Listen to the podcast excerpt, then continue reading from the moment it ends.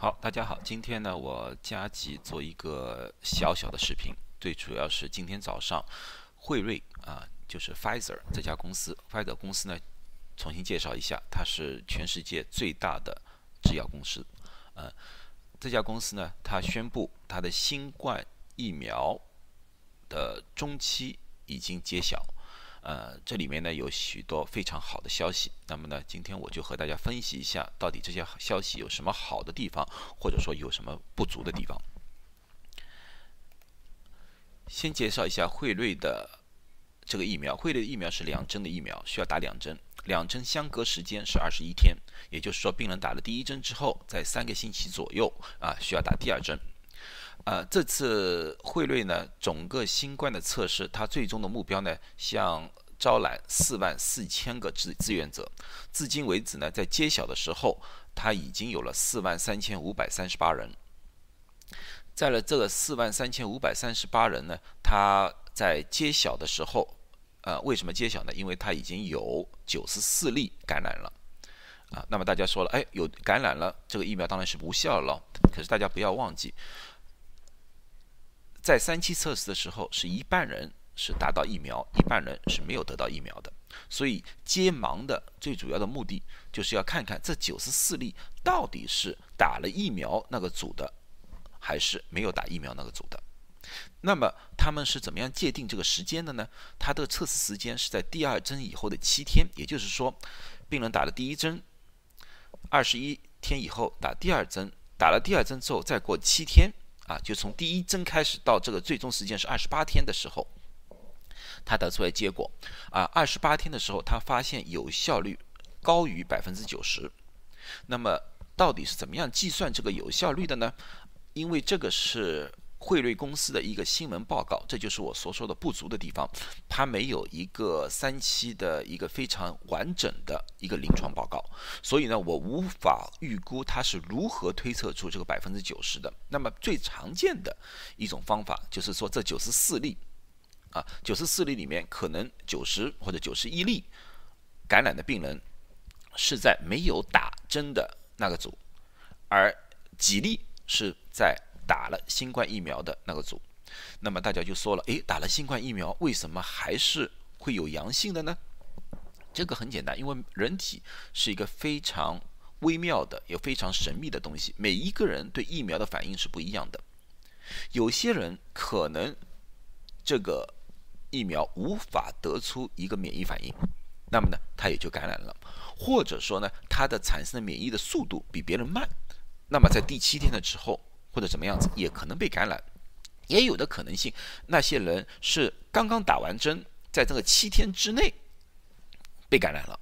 因为那身体还没有产生一个免疫效率，所以说这些东西都是需要看三期临床报告，我们才可以得到一个非常明确的答案，或者说给我们一个也非常有利的啊可以分析的一些答案。然后呢，他们又说呢，这个三期呢做出来呢，至今为止没有严重的安全隐患，这也是一个对我来说，因为大家认识我的人知道，我比较注重于那个三期临床的一个具体数据。他说没有严重安全隐患，那么我要知道它到底有哪些隐患，到底有什么副作用，到底有哪一些些不适啊？这是我想看三期临床正式报告的一个原因。那么三期临床到底什么时候会结束呢？因为现在我说的是中期嘛。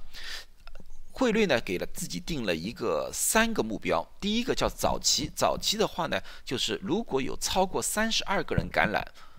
那时候揭秘的话，那么叫早期的一个数据；如果超过六十二个人的话，揭秘的话，那个叫中期，因为现在是九十四例，超过六十几例了啊，那么所以是中期。可是最终的。揭秘是一百六十四人，如果有一百六十四个人被感染了，揭秘，那个时候才属于三期的最终结束的一个方案。那么一百六十四人大概会什么时候达到呢？很难说。可是按照现在的速度来看的话，我估计今今年的十二月底应该可以有一个非常明确的数据了。那么大家另外一个问题就是说，好，现在是高于百分之九十的有效，那么下一步应该怎么样？因为这是中期的一个揭晓，而不是最终的，所以呢，FDA 不可能现阶段就批准这个疫苗上市，它一定要到最终的一百六十四人感染了，最终目标达到了，它才可以让上市。可是现在它可以钻一个小空子，什么叫小空子呢？叫 EUA（Emergency Use Authorization），就是说紧急使用授权。紧急使用授权呢，它也是有限制的，并不是所有人都可以打这个疫苗。那么我估计。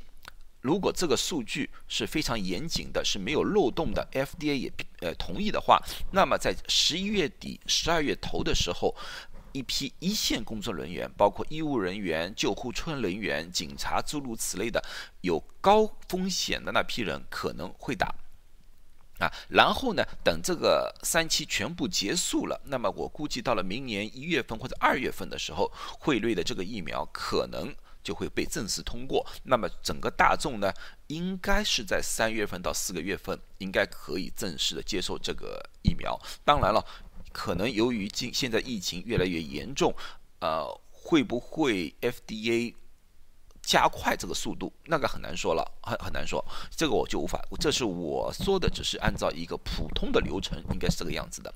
那么又有人问，是不是够啊？现在呢，汇瑞公司说。如果说现在要他拿出来的话，到今年年底他可以拿到五千万剂的呃疫苗，那么一个人打两针的话，那么应该最起码有两三千万人可以打这个疫苗了啊。到了明年呢，陆陆续续的呢，它明年的产量应该是十三亿剂啊，十三亿剂啊。那么呢，在全世界范围呢，大部分的人应该都可以打到这个疫苗。接下去呢，还有另外一家公司，就是莫当娜的公司。我觉得呢，当这个汇率的的报告出来之后呢，莫当娜的公司应该在不久的将来也会提出他们自己的报告来的了。如果这两家都是有这么好的消息的话，那么我们。整个的疫苗的量数量的话，可能比这个还要多，因为我记得莫达纳说的话，它今年年底最起码可以生产五百万剂到一千万剂的剂量。那么今年年底的话，基本上可以有，呃呃五六千万剂的疫苗在那边。那到明年呢，因为莫达纳的公司比较小嘛。那么当然，他大概说他有三亿剂，那么加在一起也是很可观的了，有大概有十六，呃，十六亿剂的疫苗在市场上。那么对全世界来说的话，应该是差不多都应该够的了，好吧？那么呢，我们拭目以待。呃呃，这呢就是我今天的对今天的这个报告的一个分析，希望呢给大家在这个疫情严重当中一个略微小小的好消息。好，谢谢大家，希望大家都再坚持一段时间，我感觉曙光就在前方了。